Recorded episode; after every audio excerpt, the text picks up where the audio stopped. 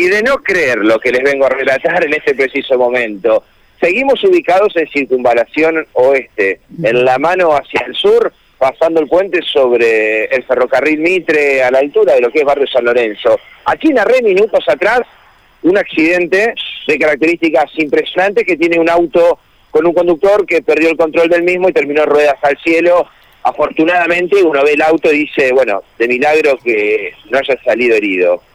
Terminábamos el relato, cortábamos la comunicación y me tocó presenciar en el mismo lugar otro despiste, otro conductor que en un vehículo Citroën en modelo C4, independientemente del balizado, independientemente de los patrulleros justamente alertando de la situación, a toda velocidad pierde el control del auto y termina impactando contra un guardarray a metros de un patrullero que estaba estacionado balizando el primer accidente.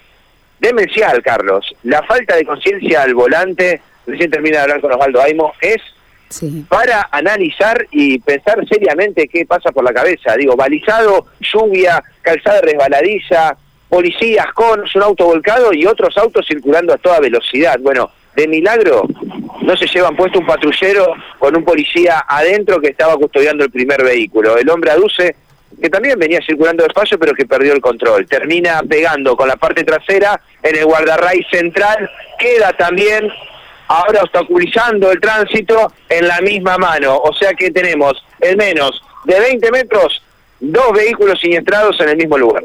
Sin palabras, ¿no? A veces no hace falta agregar absolutamente más nada, porque ya se habló mucho del tema, ¿no? Matías, este, bueno, quedamos en expectativa. Muchísimas gracias. Mati, yo en este momento te pregunto, así un panorama. Sigue lloviendo, sigue lloviendo copiosamente, eh, por lo menos en este sector de la ciudad. Está bien, Matías. A circular con extrema precaución, dos accidentes en poco tiempo y prácticamente a metros nada más. Gracias, Mati, a cuidarse. Hasta luego.